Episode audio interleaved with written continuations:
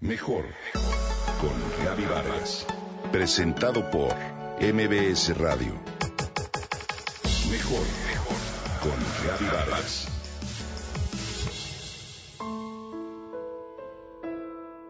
Jacobo Zabludowski, 1928-2015.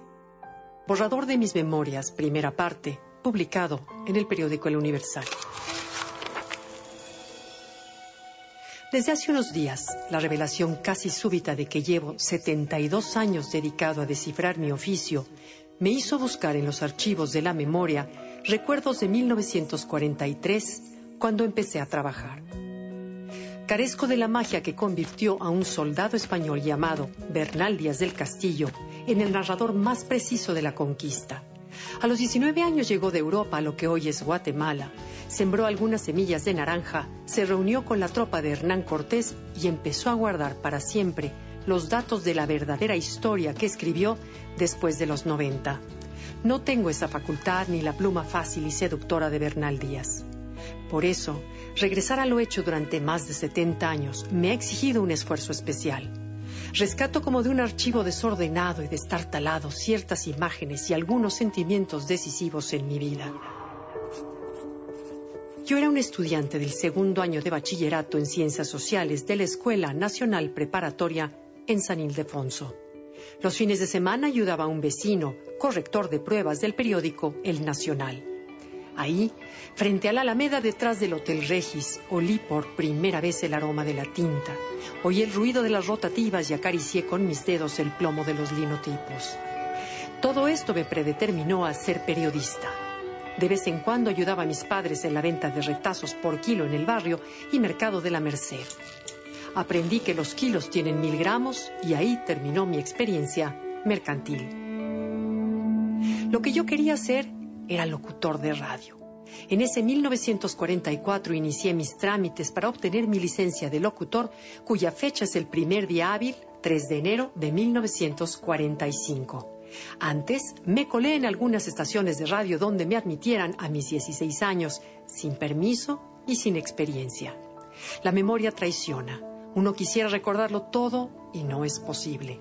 En aquel 44 estaba yo en la XCQK, la estación de la hora exacta, en la calle de Uruguay. Trabajaba una hora y descansaba otra, a un peso 25 centavos la hora. Trabajé en la XEMC, la estación más española del mundo, cerca de Xochimilco, cuyo dueño cobraba anuncios en intercambio y a veces nos pagaba con jaletinas. La memoria engaña. No había entonces presagio ni premonición. Existía más bien el deseo de abrirse paso, de encontrar un camino, como quien se mueve en un paraje de senderos confusos y veredas difíciles. Era paciencia en las antesalas, terquedad al pulsar timbres mudos y decisión de abrir puertas cerradas. Era 1943. Fue el año en que empezaron a filtrarse las noticias siniestras de lo que luego íbamos a conocer como el Holocausto. El nazismo perfilaba su sombra ominosa sobre el futuro de la humanidad, persiguiendo la desaparición del pueblo judío. Entonces, zarpó el barco del periodismo que habría de tocar cientos de puertos y recoger miles de pasajeros de los que han hecho historia, de los que son solo anécdota y de los que ya no queda huella. La memoria es falible. Uno no puede recordar todas las escalas de ese navegar. Este oficio me sentó junto a Ben Gurión para compartir la comida en el kibutz de C. Boker. Me llevó a viajar con todos los presidentes de México, desde Alfonso Ruiz Cortines en 1956 a Panamá hasta Vicente Fox. Me hizo entrar con Fidel Castro a La Habana en 1959 me dio el privilegio de ver caer el muro de Berlín y ser testigo de la muerte del mundo socialista. Viví los estallidos atómicos del siglo XX, el renacer de Israel. Gocé caminar con Rubinstein en París o que me cantara Lola Beltrán frente a un Leonid Brezhnev estupefacto en el Kremlin. Hablar de arte con Salvador Dalí en Cadaqués. Maestro, ¿Qué es más, eh, eh, en qué se realiza mejor su genio? ¿En la pintura, en la escultura, en el grabado? He podido estar en la caída del Palacio de la Moneda, en Santiago de Chile, en la muerte de Franco, el funeral de Churchill, el sepelio de De Gaulle, las balas asesinas de los dos Kennedy. El cambio del mapa mundi entero.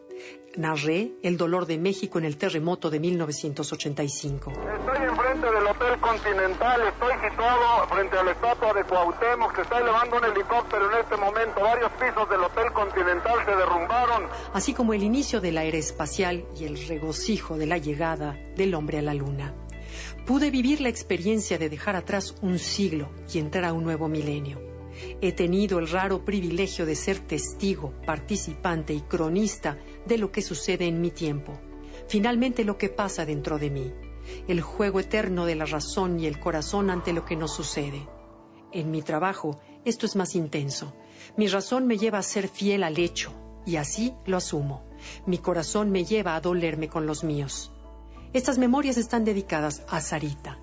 Quiero recordar a mi padre, a mi madre, a mi hermana, y a mi hermano.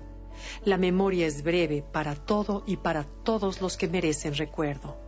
Respiro los aires de la amistad, los de la familia, los de la complicidad, del cariño. En un camino largo se guardan versos olvidados y voces que quieren ser escuchadas. Jacobo Zabludowski, hoy lo recordamos.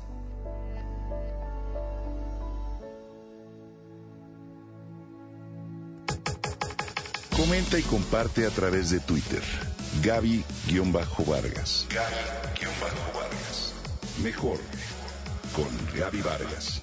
Presentado por MBS Radio.